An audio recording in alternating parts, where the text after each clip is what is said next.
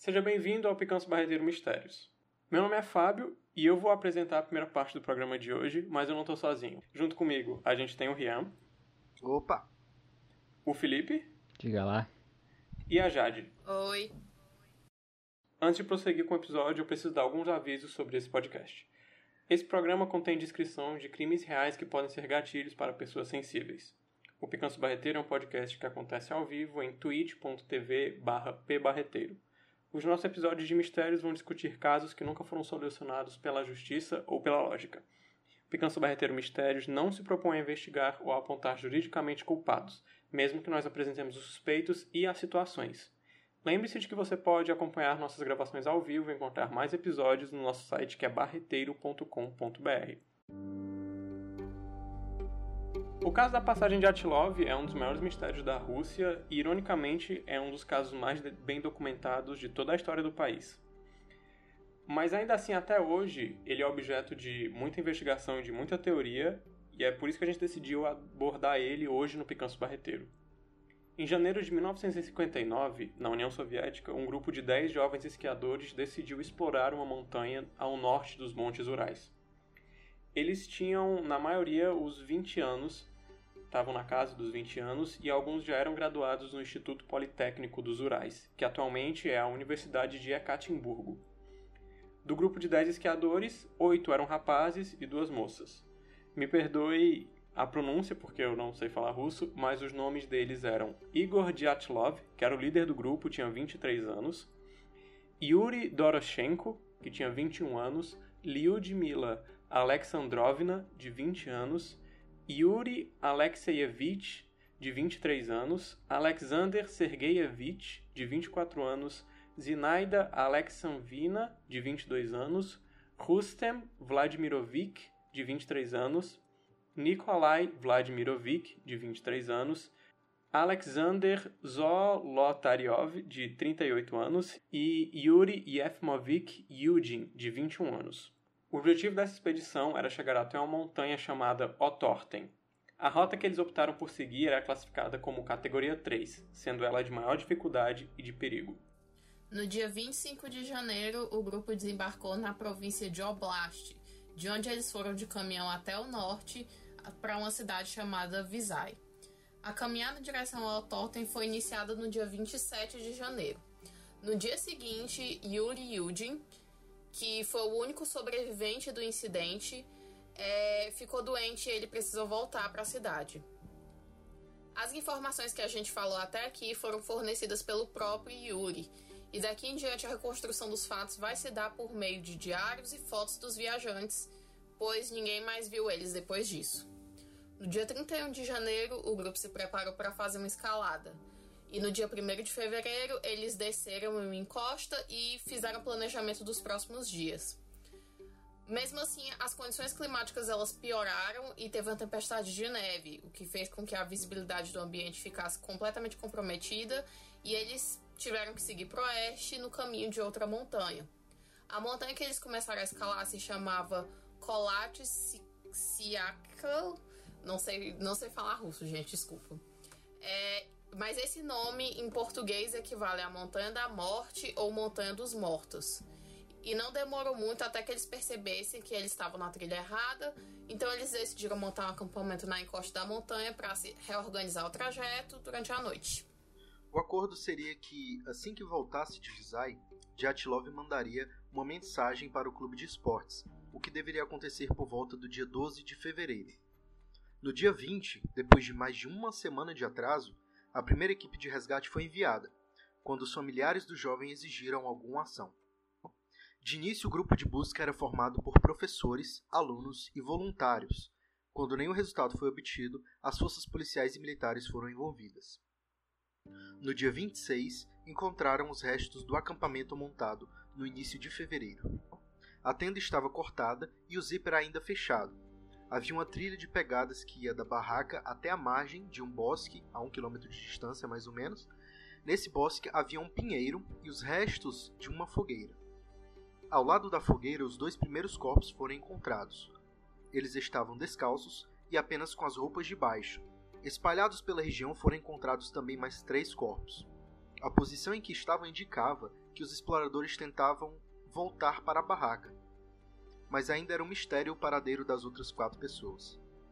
Um desses corpos, o de Rustem, tinha uma fratura no crânio com cerca de 17 centímetros, como se sua cabeça tivesse sido acertada por algum objeto resistente e pesado. O corpo de Zinaida era o mais próximo da barraca. Com os cinco primeiros corpos foi aberto um inquérito e os cadáveres foram mandados para autópsia. O exame, porém, ele não encontrou nada que pudesse ter causado as mortes, então foi tudo rotulado como hipotermia. Só que isso mudou em maio, né, depois de 40 dias depois da descoberta dos primeiros cadáveres, quando os outros quatro corpos foram encontrados soterrados pela neve e próximo ao pinheiro em que acharam os restos dos dois primeiros exploradores. Três dos novos corpos tinham ferimentos rotulados como fatais.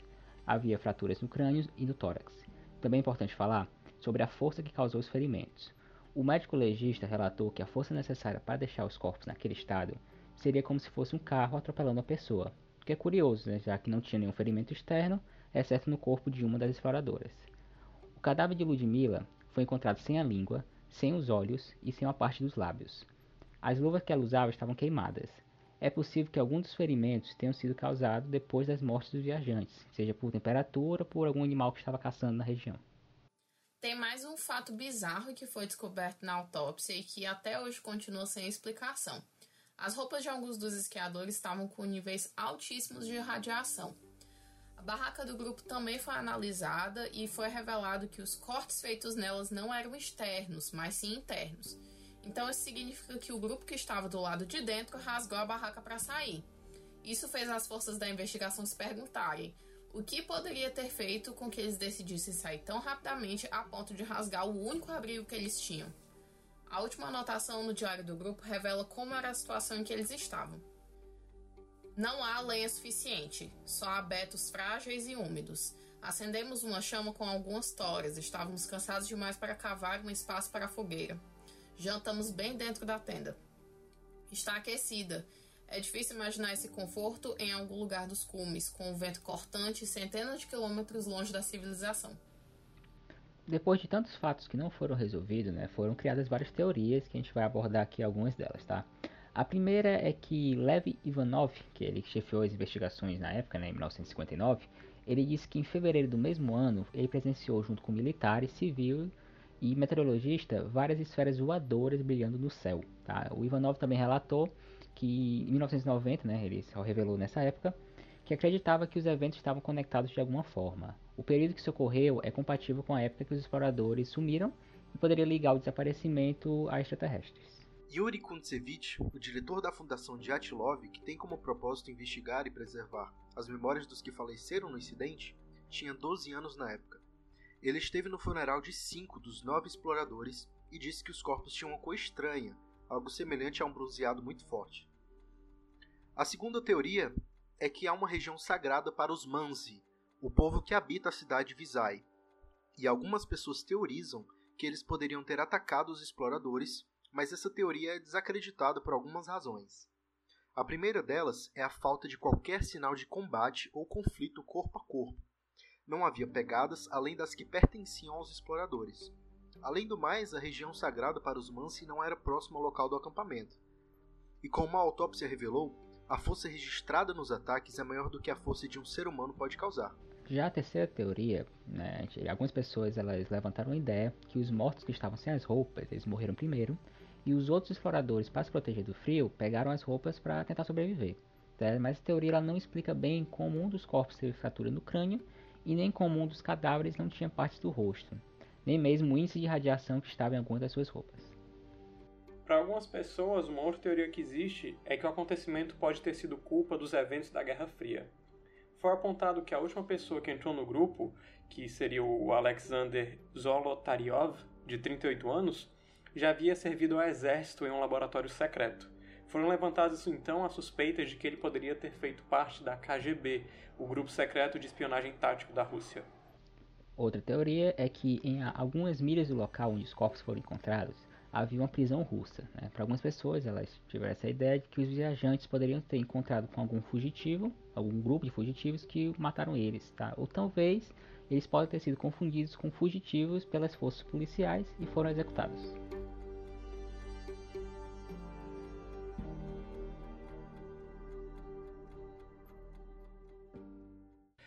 Então, quando eu decidi trazer esse caso aqui para o Picanso Barreteiro, foi porque geralmente a gente sempre acaba encontrando na internet muitos casos que são dos Estados Unidos, porque a maioria do conteúdo produzido é focado para lá.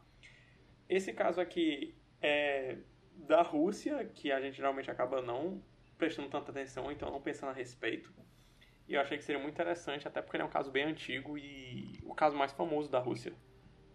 O que é que vocês acharam quando vocês leram pela primeira vez ele? Muito doido. Assim, eu achei. É, muito doido. Define, muito doido. É, assim, à medida que eu tava lendo é, o resumo desse caso, eu achei não, pô, assim. Inicialmente, eu sabia que algo, algo pior estava por vir, mas inicialmente parecia como um daqueles casos é, é, que acontece muito, infelizmente, de, de esportistas que tentam escalar essas montanhas né, de, de neve e infelizmente acabam morrendo pelo caminho. Agora sim, cara, é, quando chegou a parte que mais me deixou pensando sobre isso foram duas coisas. A primeira é o fato de da, da do Liu de Mila ter, encontrado, ter sido encontrada sem os olhos, sem a língua e com o nariz esmagado, como se tivesse. Isso a gente não falou, mas o nariz dela, pessoal, estava esmagada como se tivesse alguém dado um soco muito forte, bem no nariz, e ele tivesse entrado. Então, assim, se você visse o rosto dela, ele estava liso, ele estava no nível do, do resto do rosto. Ele não tinha, não tinha nariz, basicamente. E além disso, né, além da cara dela estar toda destruída, uh, o fato de as roupas de vários dos integrantes terem sido encontradas com é, radiação, né, uma radiação elevada. Então, assim, ela, curiosamente, é, era a pessoa que tinha mais radiação nas roupas. Né? Então, assim, além de ter o rosto sido desfigurado de tal forma, ela ainda era a que tinha mais radiação, que é meio, sei lá, é meio estranho. Não sei se daria pra gente linkar alguma conexão entre essas duas coisas. Mas o fato em si de ter radiação nas roupas dessas pessoas é, é o que assim é o que torna para mim a coisa mais estranha, sabe? Uhum. É também é o, o, ponto que me chama mais atenção é essa parte da radiação que assim todos os elementos você consegue talvez formular alguma teoria ali que ah foi uma avalanche ou então ah é, eles podem ter sido é, atacados talvez uns pelos outros, apesar disso não, não resolver a questão da força. Mas enfim, tudo ali pode de alguma forma talvez ser explicado por algum evento supernatural, tipo, não de sobrenatural, mas tipo algo natural, da natureza mesmo, exceto a radiação. Como que imbuíram radiação na roupa dessas pessoas? É, o, é muito estranha essa parte do caso. E aí, a única teoria que explica isso é uma teoria que envolve alienígenas. E aí eu Olha fico, só. meu Deus, não tem, não tem uma teoria mais plausível até agora? Não tem nada mais próximo, não, por favor. Negócio... E a gente descartou a teoria do Yeti. É. Não. Não. É que assim, não, não, a teoria tudo do é possível. não tem condições. o, o que é esquisito para mim é porque, assim, tem várias coisas esquisitas, lógico. É, mas a questão é que a gente tem várias teorias e que, por exemplo, uma teoria de avalanche pode explicar um, alguma parte dos ferimentos, sei lá, o fato de o pessoal estar tá soterrado em neve, uma parte dos corpos. A gente tem o negócio do cara da KGB e que se ele tivesse dentro da barraca, ele poderia ter rasgado a barraca por dentro e para atacar o pessoal. Eu não sei. Esse tipo, tipo, parece que várias teorias podem explicar pequenas coisas em algumas partes do, desse caso, mas a gente não tem nada que possa explicar tudo, porque é tudo muito Exatamente. esquisito. Tipo, esse negócio do, do nariz da menina ter entrado, como é, o que que tem a força para conseguir fazer isso? O que é que tem uma força igual a de um carro para causar as fraturas internas dos corpos? Então, é isso, é isso que eu ia falar agora, porque assim, é, não é incomum uma pessoa quebrar o nariz da outra, sei lá, com um soco, alguma coisa de, de agressão mesmo. Mas não Agora sim, é, é isso que eu ia falar, tipo, é, você consegue quebrar o nariz da pessoa, mas você não vai conseguir afundar e, todos os ossos dela e entrar assim, por cara, é de outro mundo isso, cara. Você quer mesmo usar essa expressão quando tem uma teoria de alienígenas? Uma teoria de alienígenas Quero, eu tô colocando ela. Tô colocando ela em é, jogo. Sim. então é, não tinha pensado. Das teorias que a gente viu até agora, na verdade a gente selecionou essa aqui, tem umas outras. Tem Eu quero a- do Wolverine, hein? Que eles foram atacados por carcajus, né? Os Wolverines. Wolverine. É porque realmente os a teoria. são radioativos, né? tipo assim. Na Rússia? filme- É Rússia, né, meu amigo? Rússia não tem isso, não. Rússia, cara, tá de boa, explode o mundo. São, esses são os Wolverines que foram alterados pelo governo russo, pô. É, mas eu. Essa teoria do povo Mansi, eu fiquei meio assim, tipo, tá legal que tem a parte que eles não poderiam ter a força suficiente pra atacar eles. Mas eu fico pensando, eles eram a, a civilização mais próxima de onde o grupo estava. Será que eles não viram talvez algum outro evento estranho que possa ter levado isso a acontecer? Não sei se do ponto de vista ali das pessoas da cidade dava pra ver exatamente a montanha que eles estavam, se eles não haviam percebido nenhum deslocamento de gelo ou então alguma avalanche que aconteceu. Eu não achei nada a respeito disso. Pode ter se perdido um tempo, cara. Não, sinceramente. Então, assim, vamos. vamos deixa, eu, deixa eu tentar. Vamos pensar sobre isso. Assim, com relação a eles terem visto alguma coisa, tipo as pessoas, ou alguma movimentação de, de pessoas e não de avalanche, é, eu, não é possível, acredito, porque eles estavam em meio de um bosque, né? Então, assim, certamente a visão de quem estava fora daquele bosque é, não dava pra notar nada, nada por dentro. Agora sim, falando com relação à avalanche, cara, eu sinceramente acho que não pode ter sido isso, porque assim, ó, é tudo bem, 1959, mas assim, pelo menos de, um, de alguns anos pra cá, isso eu tenho certeza, assim, eu já vi em documentários, já vi em, em outros locais, que tem um registro de avalanche, tem, um, tem todo um registro de, de- de- de incidentes nessas montanhas, principalmente montanhas que, que permitem hikes, né, que permitem pessoas fazerem trajetos por lá. E ainda mais, cara, uma montanha cujo nome é Montanha dos Mortos, Montanha da Morte. Então, assim, é, deve ter algum registro de se teve avalanche, se teve algum incidente, se alguma, pe alguma pedra lá de cima caiu, se, se teve uma, uma tempestade de neve muito forte. Então, assim, eu acho que se fosse alguma avalanche no quesito de destruição, tirando a parte da radiação, no quesito deles estarem soterrados, deles terem levado uma pancada muito forte, semelhante a de um carro, eu acho que teria algum registro e eles teriam visto isso. E não, realmente foi uma avalanche. Quando o caso foi encerrado, o que havia, depois dos nove corpos, né? Porque primeiro o caso foi encerrado a primeira vez, dizendo que foi hipotermia. Quando ele foi encerrado da segunda vez, é, disseram que foi uma força inexplicável da natureza. Não, isso aí, isso aí é Ou um seja, russo quer pra dizer, não dizer. A gente não resposta." sabe o que merda aconteceu, É, tá ligado? Então assim, a gente não faz a ideia do que rolou, então É natureza. foi, foi a natureza, é culpa da natureza. Eles Vamos não embora. queriam colocar assim, morreram. É. Obitaram, se obitaram. É, o, quem liderou as investigações, que foi o Lev Ivanov, no início, ele andava com equipamento de detecção de radiação. E aí ele decidiu testar os corpos para radiação e descobriu. Estão radioativos. E aí? Tipo, É estranho, né? Ele, ele investigar uma montanha com, e levar um negócio de radiação. Né? então, cara, então, eu vi Do um nada, assim, ah, deu vontade. eu vi um sketch que foi feito pela, pela, pela Net Geo, né, o National Geographic, que Uhum. tem um, Uhum. que tem uma um, um artigo, digamos assim, sobre isso, é que, como o Fábio falou, já era uma coisa que ele fazia, que ele, que ele tinha ali com ele. Tipo assim, ele não pensou, porra, vamos ver aqui, encomenda aí um, um, um leitor Geyser, sei lá o nome, vamos ver que, se tem radiação aqui. Tipo, é uma coisa que ele já fazia. Então calhou de realmente ter, entendeu? É isso que eu acho mais louco, porque se ele não fosse um cara que já se tivesse se acostumado a usar isso de alguma forma, eles não iam perceber, pelo menos até a autópsia, caso eles vissem isso na autópsia, na autópsia, porque a autópsia geralmente é só o corpo, não tem roupa, não tem nada. Eles não iam saber que tem radiação ali, entendeu? Então assim, ia ser um caso No completamente máximo- diferente. No máximo que eles iam perceber, se dependendo da quantidade de radiação, o pessoal ia começar a adoecer, né? Aí talvez pensariam em se não tivesse, né? Mas ninguém foi infectado depois com isso. Não é que nem o caso da, da mulher radioativa, eu não lembro o nome dela agora. Mas que existiu esse caso de uma mulher que ela tinha tanta radiação que ela começou a infectar as pessoas ao redor. Não era desse nível. Tanto que ninguém É. ficou doente depois. Então acho que era uma quantidade muito baixa de radiação. Diz que eram níveis altos, mas eu não achei o registro de qual era. É, o que, o que o é nível. considerado alto? O que seria alto, né? Eu acho que alto seria o suficiente pra, infec- pra infectar alguém. Não, eu acho que alto seria o suficiente pra prejudicar a saúde de uma pessoa, mas não necessariamente infectar uma pessoa, uma segunda pessoa que tivesse ali.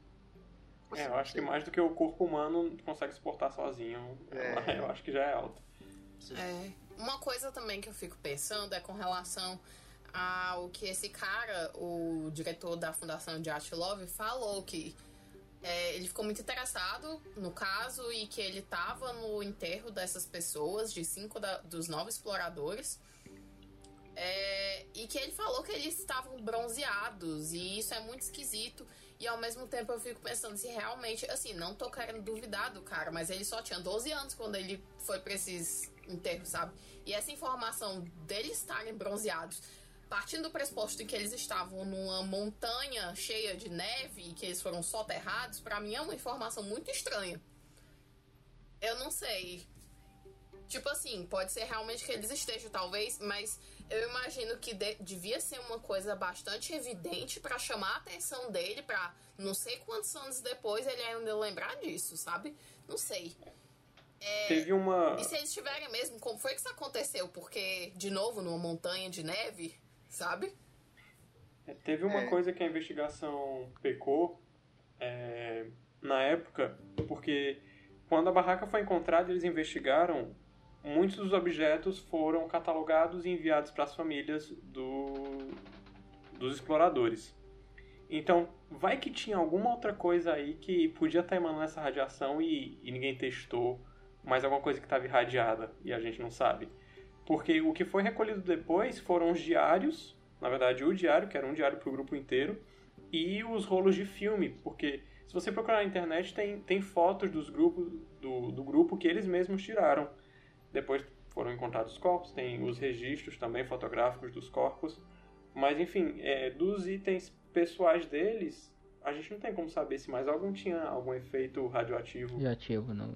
Eu acabei de né? pensar que realmente, tipo, levando em consideração o que o Rian falou, que eu acho que faz muito sentido da questão deles terem um registro de ter acontecido alguma coisa, como é que a câmera ainda ia estar com o rolo em, perfeita, em perfeito estado para que fossem reveladas essas fotos e a gente ter essas fotos na internet até hoje se tivesse tido um avalanche tão forte assim?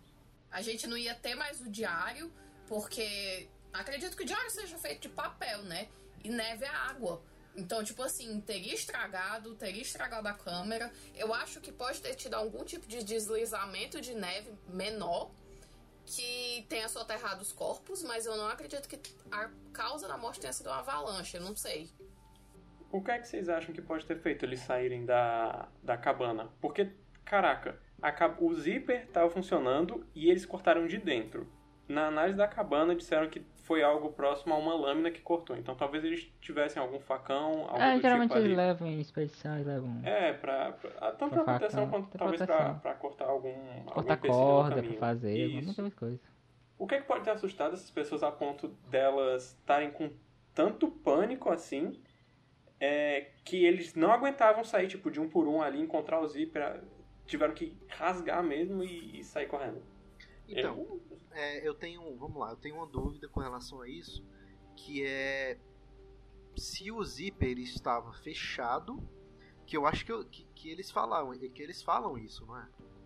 Que o que o zip estava fechado, embora Tava. tivesse uma, uma parte da- de trás. Porque assim, vamos lá.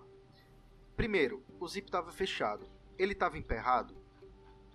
Que se ele tivesse emperrado, é uma informação interessante. Não, mas eles falavam que estava funcionando, então é bem provável É, que. que a cabana, que o zíper tava É, ali e daí. Não, ah, beleza. Agora pensa comigo. Assim, eu tô focando na questão da barraca. Pensa comigo. Se o zip não estava emperrado é, e eles cortaram pra sair por trás, eu imagino que por trás da barraca. Então, pra eles saírem por trás e não saírem pelo zip, pelo zíper, é, poderia o quê? Ter alguma coisa na frente da barraca que estivesse assustando eles. Agora, primeiro ponto. Se tem uma a barraca, gente, pra quem não conhece, uma barraca de acampamento, ela não é grande. Ela é tipo menor do que um carro, assim, bem menor do que um carro.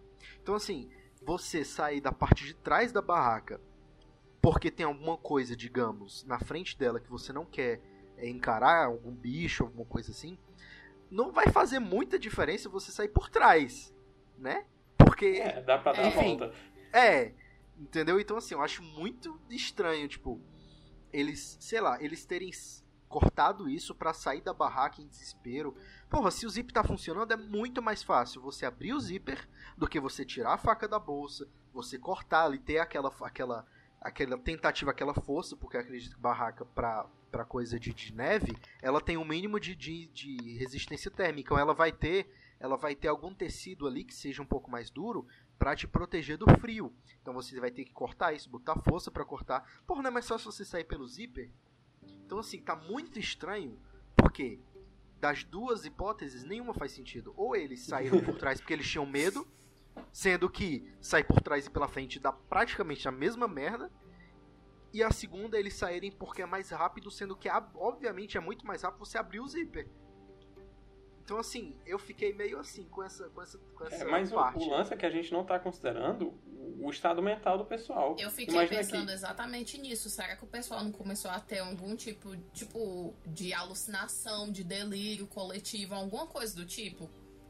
É, o que, eu, o que eu pensei, eles poderiam ter ouvido, ou acharam que ouviram, alguma espécie de deslizamento que eles identificaram como sendo vai ter uma avalanche, vai ter algum problema muito grande. Eles ouviram isso e entraram em pânico imediatamente. Não tinha tempo para eles nem coletarem os objetos que estavam ali, e aí eles, não, a gente. Todo mundo entrou num frenesi, puxou ali Não, a faquinha, rasgou e Não, não, pensa comigo, pensa comigo. Se o objetivo é sair dali o mais rápido possível, eles não vão perder tempo cortando a porra da barraca, eles vão simplesmente abrir e sair. Então, mas o cara pode estar, a galera podia estar muito, doidão. muito louca. não, cara, sério, sério. Ou eles estavam muito drogados, ou não faz sentido algum. Porque assim, é, Mas, é Ian, lógico. assim, se tu colocou em foco que ela é muito mais reforçada, não era só um zíper, pode ter mais de um, tá ligado, né? Eu, eu fiquei uma vez numa barraca que não era nada gigante, era, nem era panela, era só uma barraquinha de boa lá. E era dois zíperes, só pra eu poder abrir um, abrir outro, eu prefiro pegar uma faca e cortar esse negócio e correndo. Se for só para pensar, entendeu?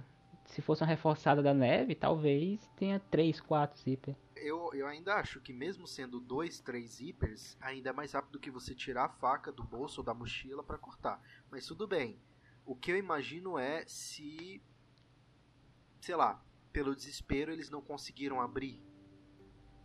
Porque assim, tem zíper que é difícil, você, você tem que ter um jeitinho pra abrir. Você não pode simplesmente, ainda mais no desespero, só puxar ele pra baixo ou pra cima, qualquer que seja a direção pra E abrir. eu acho que, tá, que também tem que pensar que eles estavam em neve, né? Então fica bem mais complicado. Porque os devem como estar assim? mais emperrados. Porque o, a Ah, neve tá. vai fazer congelar. Não, mas sabe de uma coisa? A gente talvez não, não esteja considerando, porque a barraca de neve ela é feita para você ficar mais aquecido lá de dentro. Sim. Teve corpos que foram encontrados que não estavam com roupa de frio. Aí mais você pode argumentar. Mas Fábio, é porque outro é, explorador pegou a roupa do, dos corpos.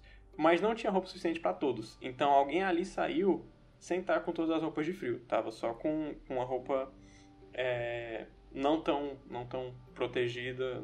Como assim? O número de peças de roupa não era o suficiente para contar que todos estavam com todas as roupas de frio, certo? Porque eles deixaram na barraca? É, te- teve pessoas que saíram sem roupas de frio. Ah, tá. Então, talvez as pessoas estivessem ali. Ah, é, no diário, a- o mais quente que chega é menos 8 graus. Mas isso foi no começo da viagem. Pro final, onde É. estava muito mais frio, onde teve uma. Depois de uma tempestade de neve, talvez mesmo dentro da barraca alguém ficasse talvez ali tremendo, não conseguia puxar o, o zíper. Eu, eu, assim, eu não acredito pessoalmente nessa parte, mas vamos, vamos, vamos passar para a próxima parte, porque assim, essa barraca ela, ela é só o começo. então, assim, é, agora outra coisa que eu queria comentar. É, com relação a- às queimaduras, né, ao bronzeamento, na verdade. É, eu já quero começar falando uma coisa só para o pessoal que está ouvindo, caso não saiba, saber, ou para quem já sabe se lembrar, que assim, é, da mesma forma que o calor, né, que as temperaturas altas queimam a pele humana, temperaturas baixas demais também queimam. Agora a minha Sim, dúvida é que eu não tenho certeza. Eu acredito que não é a mesma coisa, mas ainda assim eu vou falar pra, só pra gente discutir. É, eu não sei se as queimaduras de frio, principalmente de neve em contato com o seu corpo, assim, é, é, acabe bronzeando, assim, entre aspas, bronzeando, né, deixando a sua pele um pouco mais escura pela queimadura em si, se o, o gelo faz isso, se o gelo bronzeia, ou se ele simplesmente queima e a sua pele fica vermelha, fica irritada, sei lá. Eu acho que é vermelho.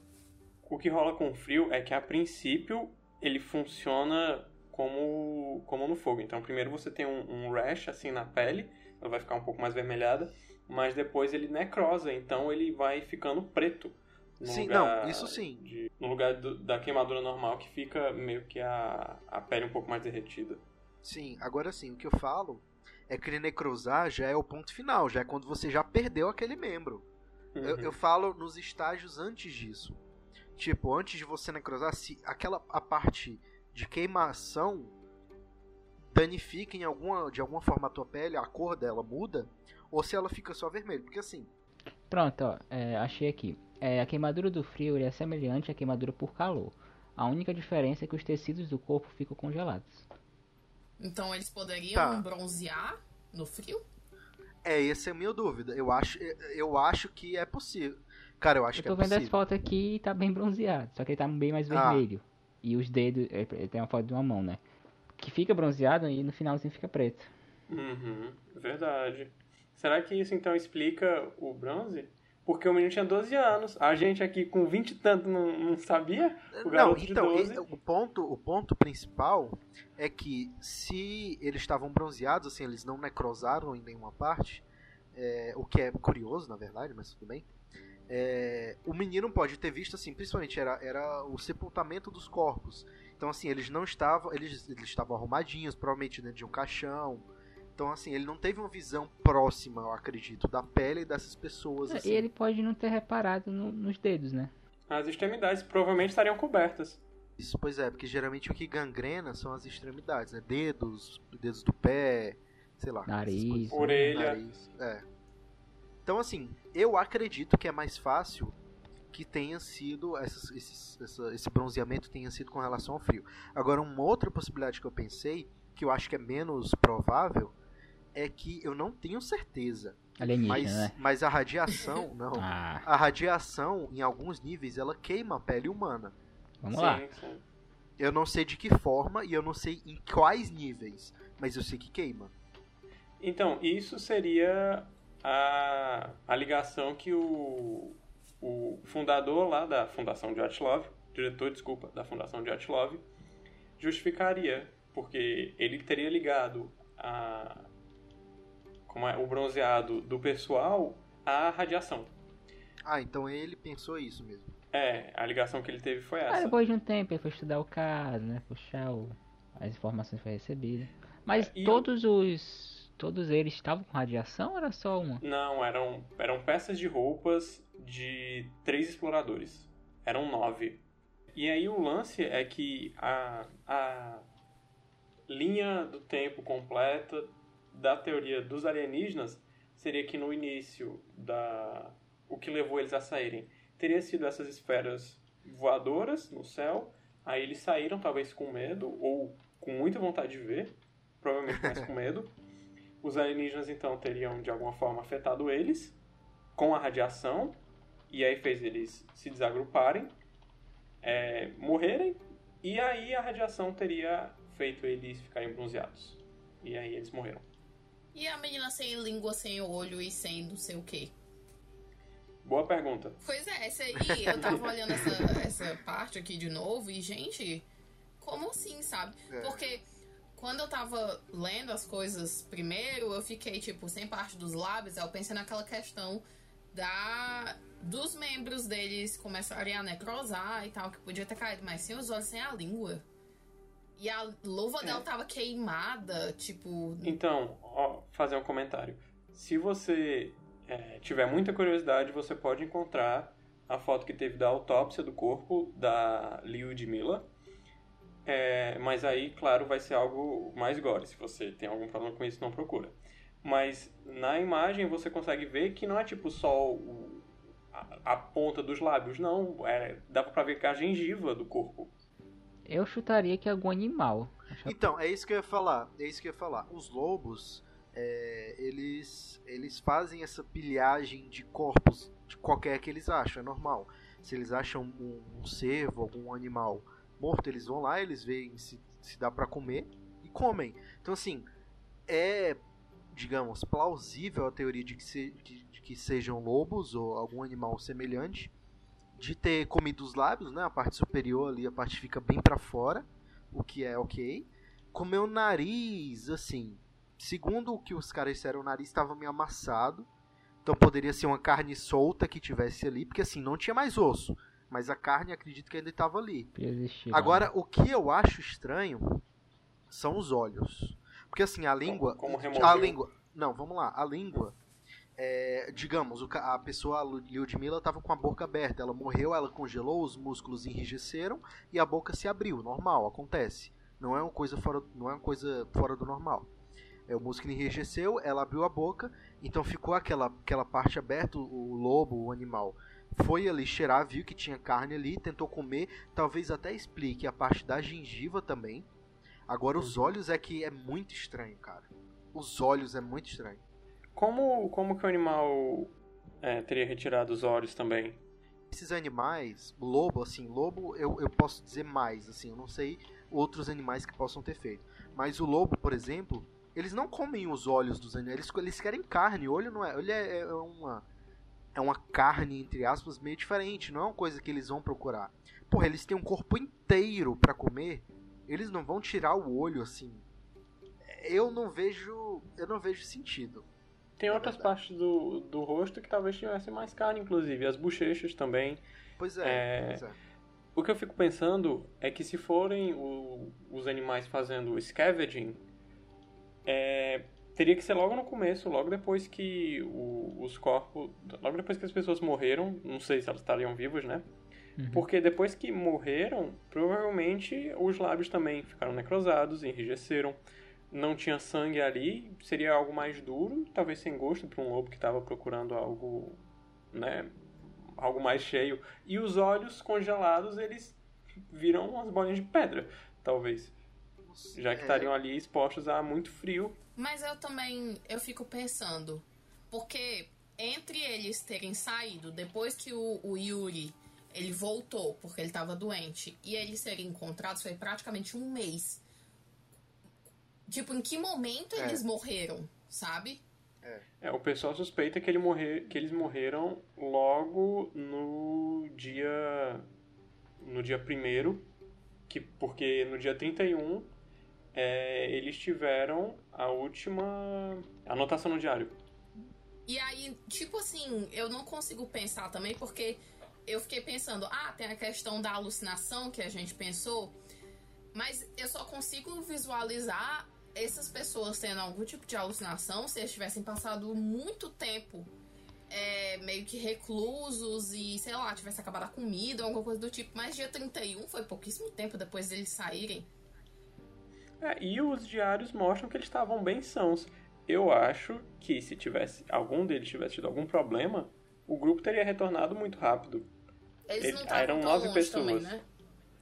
Assim, é, não estava perto assim, que nem aquela questão da gente ter, que a gente comentou da comunidade conseguir ver a avalanche, mas eu acho que eles ainda estavam. Se bem que teve a avalanche e teve a tempestade de neve, então sei lá, né? Provavelmente dificultou A tempestade fez eles se perderem. Pois é. Pra ir pra. Aí eles foram pra Montanha da Morte. É. É. E eles tinham que ir pra, pro outro lado, pra Otorten. É, não, não sei. Não sei. É o Yeti. Eu, não, eu, eu, eu, imagino que. O Felipe é, é um Tudo foi questão do Yeti. Ele adora o deus Yeti. Então, assim, e digo mais, eu ainda acho que é um Yeti que veio do espaço. Caralho! Yeti radioativo. Tá... É um Yeti radioativo é... espacial. Ó, oh, não, ó, oh, eu já sendo... sei tudo. É o Yeti radioativo que desceu do espaço e veio visitar o primo dele, que é o Pé Grande. Ah, que é o Wolverine. Pé grande, é o Wolverine. É, cara. Não, o Wolverine, Wolverine é, o, é o primo de segundo grau deles, pô. Era conhecida, pô, conhecida. Aí foi conhecer, os caras encontraram sem querer e tinha que fazer o quê? Tinha que pagar, né? Podia deixar, mostrar, né, pro mundo, né? Então, É, Mas mas assim, cara, não, não descarto a possibilidade de, de haver vida nos outros planetas. Então, assim, eu não acho impossível existirem é, alguma, algum alienígena, alguma coisa não necessariamente inteligente, mas pelo menos de alguma forma ativa em algum outro planeta. Eu não acredito muito na teoria de ter de terem alienígenas observando o nosso planeta, eu não acredito muito nisso. É, Mas, cara, é um. Assim, eu não acredito também que foi isso que aconteceu nesse caso. Mas. Radiação, velho, como assim? Entendeu? O que eu acho mais plausível de todas essas é a teoria da KGB. Talvez não da forma como ela é apresentada, de que um dos membros do grupo era um, um membro da KGB, mas quem estava investigando o caso, o líder da investigação, era um militar da Rússia na época da Guerra Fria. Foram os militares que cobriram a parte quando de fato descobriram os corpos e o caso foi todo feito ali por parte do governo. Então eu acho que. é, não sei se é algum teste, mas se fosse algum teste, isso explicaria talvez a radiação. É, e por que, que eles teriam é, acobertado as coisas? Porque o, o caso foi fechado dizendo foi uma força inexplicável da natureza. Eu sou bem cético e essa teoria também parece muito absurda pra mim, mas é a que faz mais sentido. assim, é, beleza. Ah, Uma coisa, uma coisa, uma coisa que, assim, nesse tempo, né, em 1959, é, se eu não me engano, ainda era a União Soviética. E a União Soviética, ela era curiosa, né? Assim, é, ela era interessante, interessante entre aspas, ela era intrigante. É, agora pensa, eu não acho que no quesito radiação isso se sustentaria, porque o que, o que, que os caras teriam feito? O que, que os caras teriam feito pra tornar a roupa dessas pessoas radioativas? Assim, jogar alguma substância nessas pessoas. Primeiro, por que diabos? Tá? Primeiro, por que diabos? Segundo, o que seria isso? Porque assim, se fosse um teste, provavelmente seria algum teste ah, científico com o objetivo final na parte de de, de guerra, na parte de de guerra. é, na parte de, de, de armamento, de alguma forma. Agora, só as roupas das pessoas ficaram radioativas, o que é curioso, assim, não só as roupas, mas as roupas foram, entre aspas, a fonte da, da radioatividade. Atividade. É, então, assim, não tinha, pelo que a gente leu, ele- eles não detectaram nenhuma radioatividade na área, então, assim, teria que ser sido uma Não, coisa tem. que foi... Tem na área. Tem na Tem área?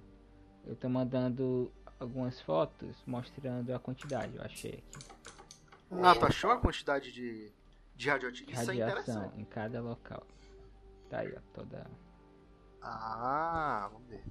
Não, mas o solo, o solo tava com nível baixo de radiação. Tá, é porque existe uma, uma ideia que foi contaminado por poeira radioativa que caiu da atmosfera ou via contato. Nossa, mas caiu também um meteoro, né? Porque pra ter contaminado o pessoal todinho e um pouquinho só, não sei. Não, mas só contaminou acho que três, foi não? Não Sim, tinham três, três peças de roupa que estavam com níveis altos.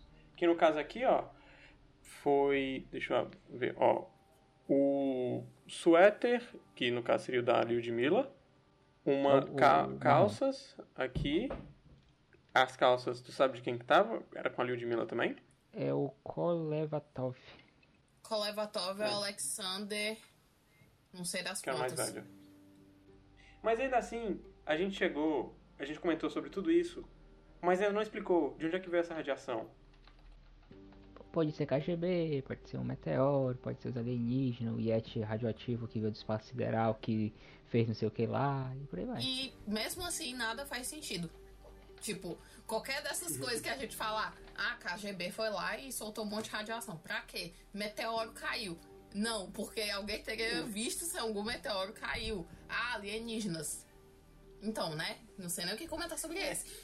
Eu acho que essa parte do meteoro, a gente já pode tirar assim do da lista de, de possibilidades, porque Alguém teria caraca, visto. é, alguém teria visto e um meteoro, uma, uma queda, é um, um evento talvez grande, principalmente se caiu perto das pessoas. O pessoal de Visay teria visto isso com certeza. Sim.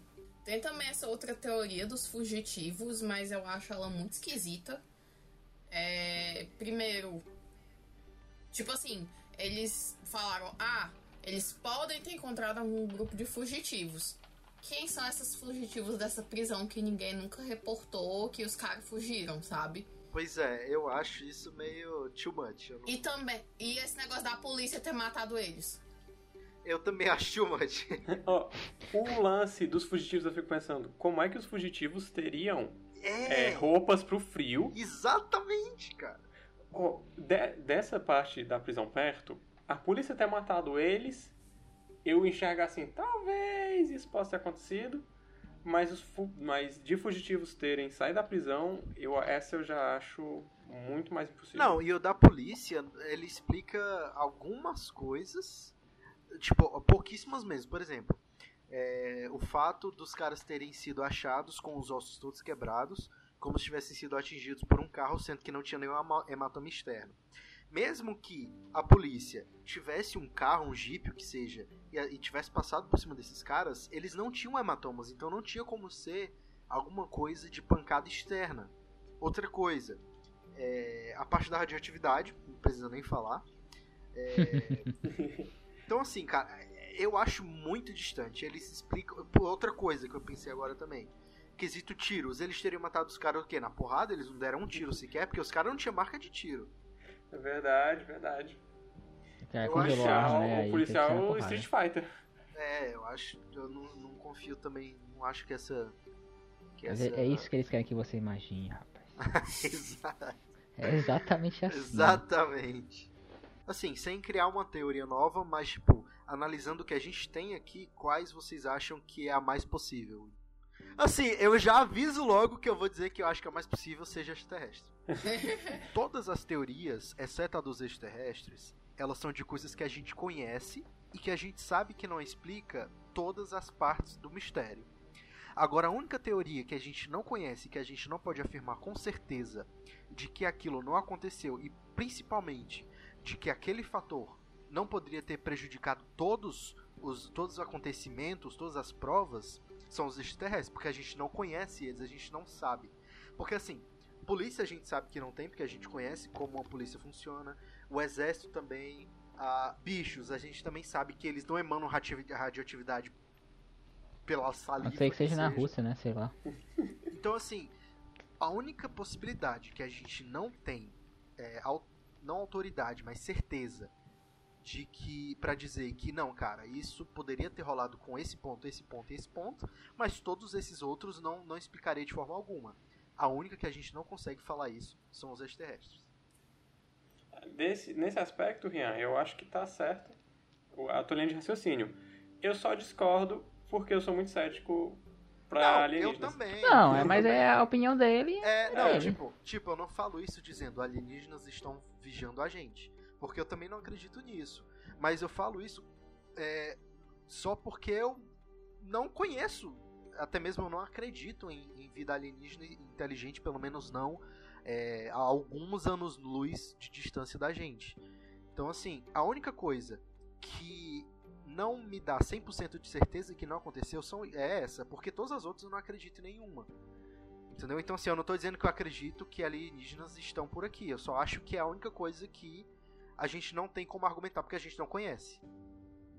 Como, como eu já havia comentado, a que eu acho aqui que seria mais plausível, mesmo parecendo uma teoria gigante da conspiração daqueles caras que, que usam um chapéuzinho de papel alumínio, é a da KGB, de que poderia ter sido alguma coisa que eles estavam tentando cobrir ali e abafar algum caso. Para mim, essa teoria ela tem um pé ali um pouco na realidade, mas ela e um- uma outra parte que é que vai mais além, mas que eu não acho que chegue a tirar, vão usar todas as ferramentas aqui externas para ter feito com que com que esse grupo tenha tenha morrido. Para mim, talvez alguma forma de fato, da, da Rússia, alguma coisa explicável, feito por seres humanos, estava ali e só foi acobertada. Olha, eu vou ficar também com a da KGB, que a do alienígena me interessa muito, eu admito. Mas eu acho um pouco estranho. E na Rússia eu admito que o pessoal é meio doido. Então eu, eu não vou mentir que eu ficaria muito que seria um teste. Não necessariamente da KGB. Eu acho que eu faria mais como um teste de algum uma radioatividade, alguma experimental que eles encobriram para né, para não mostrar ao público o fato, né, que eles fizeram esse teste em pessoas do próprio o próprio país deles. Eu ficaria com essa. Cara, eu não sei. Porque pra mim nenhuma dessas outras explica nada. Não assim... sabe, não sabe, ET. não, mas ó, eu tenho um comentário sobre a questão dos ETs também, porque é, eu acho que sei lá, deve existir algum tipo de vida inteligente, mas eu não acredito justamente assim, ah, eles estão vigiando a gente, eles vão fazer tipo no arquivo X e aí raptar a e, e fazer um bebê dentro dela, sabe? Eu acho isso assim, muito nada a ver. Mas o que eu acho esquisito dessa, dessa coisa que o cara falou, que era o cara que tava chefiando as investigações. Ele chefia essas investigações em 1959. E ele disse que no mesmo, mais ou menos na mesma época em que teve provavelmente essas mortes, é, ele, ele viu com outras pessoas esses objetos voadores. Mas ele só falou isso em 1990. Por que, que ele demorou assim 30 anos para poder falar isso? Entende? É. Eu acho é, muito. Muito assim. estranho. Então eu não sei nada. E eu só fico com. me abstenho. Porque não Porra, é muito Em cima do muro! Vou ficar em cima do muro e é isso, né? Que eu posso fazer. Eu simplesmente não sei, eu só sei que, assim, muito, muito. dá muita pena do que aconteceu com essas pessoas e é muito estranho tudo isso que aconteceu.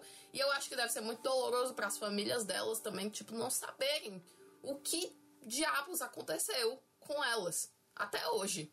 Ninguém sabe o que, que aconteceu. E a gente pode teorizar um milhão de coisas, mas, tipo, a gente não sabe. É, sei lá, é só horrível.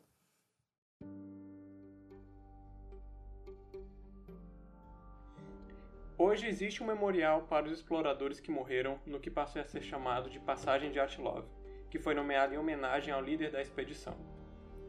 Yuri Yudin, o único sobrevivente, disse: Se eu tivesse uma chance de perguntar a Deus uma só pergunta, ela seria: o que realmente aconteceu com meus amigos naquela noite. Em 2007, Yuri faleceu. No fim das contas, o governo russo considerou como uma causa oficial que foi uma força espontânea da natureza e o caso foi encerrado por algum tempo. Em fevereiro deste ano, 2019, o caso foi reaberto na tentativa de descobrir o que de fato aconteceu, para dar aos familiares vivos dos viajantes alguma resposta e para que, se necessário, impedir que algo assim aconteça novamente.